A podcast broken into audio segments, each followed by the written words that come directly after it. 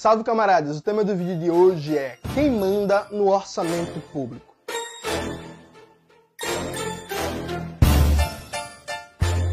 Antes de começar propriamente o tema do vídeo do canal, quero muito agradecer a você que ajuda a manter e melhorar o nosso canal a partir do apoio.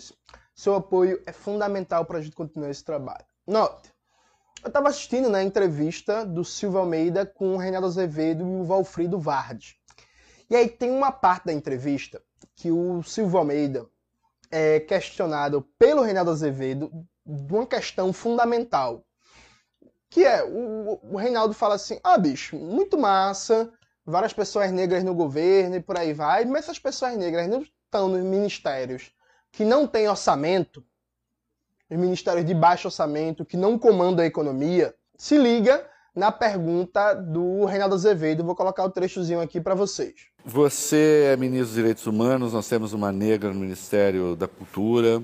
Da integração racial. Da integração racial. Da igualdade racial. Da, da igualdade racial. Perdão. Né? Desculpa, da igualdade racial. Da Parece ciência, tem, ciência e tecnologia. Ciência tecnologia, mas de qualquer modo é tem... É melhor igualdade racial ou integração racial? Igualdade racial. Igualdade. É melhor que integração? Igualdade racial.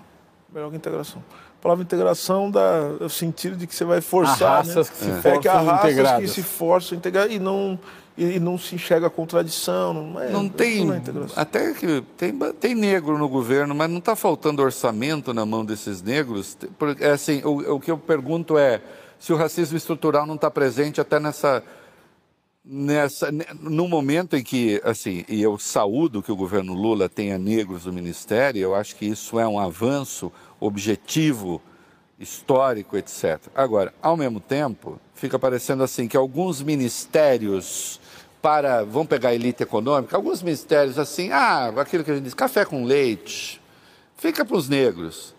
Brancos cuidam do dinheiro negros cuidam de causas. E aí o Silvio dá aquela sabonetada, né? O Silvio é do governo, diz: não, a gente tem baixo orçamento, mas vai fazer um bom trabalho para justificar ano que vem, cobrar um orçamento melhor. E o, Ministério da Cultura está com a Margarete Menezes, é o maior orçamento da história do Ministério da Cultura, o que não quer dizer muita coisa, porque o Ministério da Cultura nunca teve orçamento.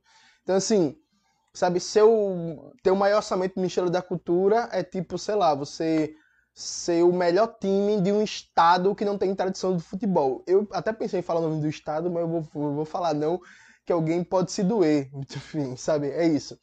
Então, tipo, se viu daquela sabonetada. Mas a questão real é que o que é o orçamento público? O orçamento público é uma parte da riqueza produzida na sociedade que é apropriada pelo Estado, por esse ente político, para ele distribuir a partir de diversas maneiras.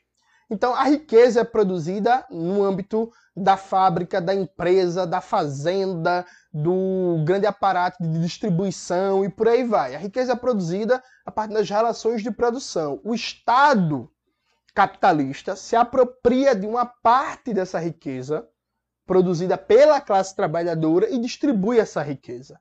No Brasil, existem dois grandes orçamentos. Um é muito debatido, muito comentado, o outro fica mais nas sombras. O primeiro grande orçamento é o orçamento para tudo, né? O orçamento para saúde, para educação, para cultura, para lazer, para esporte, para segurança, para infraestrutura, para meio ambiente e tal, que é aquele orçamento que a gente vê debatendo todo dia na televisão, dizendo que o governo está gastando muito, que tem muito gasto, que tem que reduzir o gasto público e por aí vai, que é o orçamento que é regulado a nível de União, a nível de governo federal, pela LDO e pela LOAS. Então, todo ano, os diversas notícias que está sendo votado a Lei de Diretrizes Orçamentárias do ano que vem, está sendo votada a Lei Orçamentária Anual do ano que vem. No âmbito legislativo, estadual, municipal, a mesma coisa. Se vota né, em um, um ano a lei orçamentária do ano que vem, o orçamento que vai ser executado no ano que vem. Essa parte do orçamento recebe muita atenção, muito debate, por aí vai. Nessa parte do orçamento, a classe trabalhadora mesmo fica com a parte muito pequena. Porque na prática, os ministérios com dinheiro nunca ficam na mão de gente de esquerda e nunca ficam na mão de gente que tem disposição de comprar enfrentamentos em prol da classe trabalhadora. Percebe? Então, assim, o Ministério da Agricultura. Quais são os ministérios com dinheiro? Dinheiro, assim. É Ministério da Agricultura, Ministério de Minas e Energia, é Ministério da Saúde, é Ministério da Educação, é o Ministério da Fazenda, o Ministério do Planejamento, que esse não é que ele tem um orçamento para executar, ele controla uma, partes importantes da política econômica, né?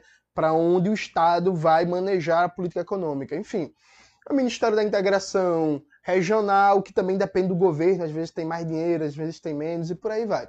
Esses ministérios, bicho, sempre ficam nas mãos dos direitosos safados, e é muito raro você ter uma figura progressista, de esquerda.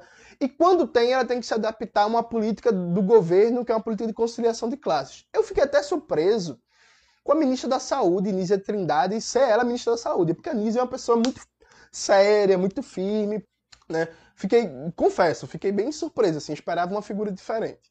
Mas é isso, grosso modo, onde fica a chave do cofre nunca, nunca vai no sentido da classe trabalhadora. Então, por exemplo, os oito anos do primeiro mandato do Lula, a presidência do Banco Central ficou na mão do Henrique Meirelles, que era um tucano. É um tucano, aliás, um cara liberal. Ex-presidente do Banco de Boston, sabe? Funcionário do imperialismo. O Ministério da Fazenda ficou boa parte do tempo nas mãos do, do Palocci. Outro liberal safado, milionário, é, ligado até o talo com empresa, com empreiteira e por aí vai. Então, assim, a pergunta do Reinaldo Azevedo tá certa. Um cara como Silvio Almeida, ele pode fazer parte do governo, mas ele nunca controla o grosso do dinheiro. Percebe? E aí eu sempre lembro da Mirella Santana, né? Mirella Santana, quando vai debater essa questão de representatividade, ela sempre fala, ó, um projeto que me representa enquanto mulher negra é quando a gente comandar o Ministério da Economia, no caso o Ministério da Fazenda. Quando comandar o Ministério da Fazenda, quando comandar o Banco Central, e aí a prioridade for fazer uma política econômica para a maioria da população, aí tem um projeto que é um projeto nosso, é um projeto realmente antirracista. Porque é muito fácil você criar um ministério que é importante, que vai fazer uma política pública importante, que vai garantir é, alguns direitos constitucionais, mas que não vai ter orçamento para mudar estruturalmente nada. Que, última instância, deveria ser o que é central: mudar estruturalmente a realidade das pessoas. Então, esse primeiro orçamento, uma figura como o Silvio, infelizmente, nesse tipo de configuração política do que representa o social-liberalismo petista, o Silvio, infelizmente, eu digo infelizmente porque seria muito massa, mas o Silvio nunca vai ser ministro da Fazenda. E se for ministro da Fazenda, vai ser subordinado a uma diretriz política liberal que vai emanar do governo. Mas tem um segundo orçamento que é os gastos financeiros do Estado, que é basicamente o que, é que o Estado gasta com juros, serviços da dívida pública. Esse ano, gente, esse ano, com a manutenção da taxa Selic a 13,75, o Estado brasileiro vai pagar para detentores de títulos da dívida pública mais ou menos 700 bilhões bilhões de reais, bilhões com B de bola. 700 bilhões de reais. Só para vocês terem uma ideia, o orçamento para a saúde esse ano tem um debate aqui das verbas para enfrentamento da Covid e tal, mas arredondando, vai ser mais ou menos 160 bilhões. Pagamento de juros e serviços de dívida pública é 700 bilhões. E se a taxa Selic subir daqui para o final do ano, o custo de pagamento de juros da dívida pública aumenta, porque essa taxa Selic ela é o sinal de remuneração de uma parte substancial dos títulos da dívida pública. Então tem um segundo orçamento aqui do governo. Tem um orçamento para saúde, educação, cultura, lazer, papapá, funcionarismo público, salário, aposentadoria, previdência, e tem um orçamento com despesas de juros e serviços da dívida pública. Esse orçamento aqui querem controlar, querem colocar teto de gastos, querem colocar nova regra fiscal, é regra de ouro e está gastando muito. Esse orçamento aqui ninguém fala.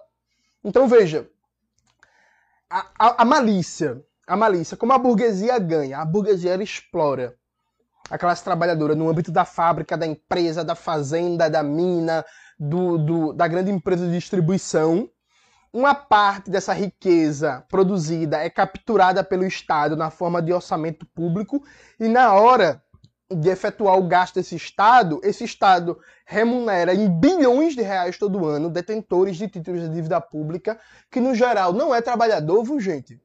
É uma parte classe média alta, mas a grande maioria é rico. Fundo de investimento, corretora, banco, empresa que tem lucro financeiro, sabe? Tipo assim, é quem é rico ficando mais rico a partir do Estado brasileiro. E a outra parte do orçamento, que serve para tudo, cultura, lazer, infraestrutura, meio ambiente, segurança, lá, lá, a maior parte desse orçamento aqui não é para atender a classe trabalhadora. Então, por exemplo, o agronegócio ganha muito mais do orçamento do Ministério da Agricultura do que a agricultura familiar. Então a burguesia ganha, ganha previamente a montagem do orçamento, porque ela é a classe economicamente dominante, explora a classe trabalhadora, ganha na montagem distribuição desse orçamento aqui, porque o Ministério da Fazenda, o Banco Central, o Ministério do Planejamento, o Ministério da Agricultura, o Ministério da Indústria, Comércio e Desenvolvimento sempre fica na mão dos liberais, e quando não é um liberal, quando a figura até avançada, a diretriz geral do governo, a diretriz de conciliação de classe, e ganha aqui na despesa financeira do Estado, porque quem detém, no geral, juros e títulos da dívida pública é basicamente burguês. E nenhum presidente eleito na história da República Brasileira se propôs a desmontar esse modelo econômico. O Brasil tem a maior taxa de juros do mundo há 40 anos. Então, assim, Sarney manteve o esquema, Collor manteve o esquema, FHC manteve o esquema, Lula manteve o esquema, Dilma manteve o esquema, Temer, Bolsonaro e agora Lula de novo. Pra vocês terem a ideia, durante os primeiros oito anos do governo Lula, se pagou dez vezes mais em juros da dívida pública para rentista do que se pagou em Bolsa Família. Percebeu? Aí o cirista que está vendo esse vídeo aqui vai dizer assim, mas Ciro se, propô, se propôs a resolver isso na eleição passada. Verdade. A candidatura do PCB também. Por isso que eu votei no PCB. A candidatura da UP também. Os militantes da UP votaram na UP. Só que Ciro não ganhou a eleição. Então, assim, não adianta vir reclamar comigo. Eu não sou culpado de Ciro não ter ganhado a eleição. Mas, assim, o Lula mantém isso. O Lula não se propõe a mexer nisso. O Lula não se propõe a enfrentar o sistema financeiro. Tá certo? Então, é isso. O orçamento público, hoje, concretamente, nós, classe trabalhadora, nós temos acessos a uma parte pequena, quase que migalhas do orçamento público. Porque o grosso de quem se beneficia com orçamento público não é eu, não é você, não é Cauê, não é sua mãe, não é minha mãe, não é seu tio, não é meu tio, sabe? É, o pessoal gosta de chamar agora de Faria Lima, né? Pronto, é a Faria Lima, são os bancos, são os grandes latifundiários, são as grandes mineradoras, são os barões do agronegócio, são os grandes industriais. É essa galera que se beneficia e controla o orçamento público. Até hoje, no Brasil, desde o fim da ditadura empresarial militar, a gente não teve um presidente que se propusesse a enfrentar esse modelo econômico e a mudar radicalmente a prioridade do orçamento público, seja na sua montagem, seja no seu gasto. Isso é um desafio para a gente construir. E aqui, para concluir esse vídeo, vai uma dica, viu? O possível sucessor do Lula também não se propõe esse desafio. Na lógica deles, é mudar tudo para manter tudo como está. Então tem muito debate sobre a redução da desigualdade, sobre combate à fome e por aí vai, mas nos bilhões que vão para a burguesia e para os rentistas todo ano de pagamento de juros e serviço à dívida pública, esses são intocáveis. E aí, onde a gente precisa tocar, e a gente precisa que no Ministério da Economia, no Banco Central, no Ministério do Planejamento, no Ministério da Agricultura, tenha gente realmente comprometida com a classe trabalhadora que cumpre os enfrentamentos com a burguesia. É isso, galera. Espero que vocês tenham gostado do vídeo de hoje. Não se esqueça de se inscrever no canal, ativar o sininho, curtir esse vídeo, compartilhar e tudo isso que vocês já sabem. Um beijo e até a próxima.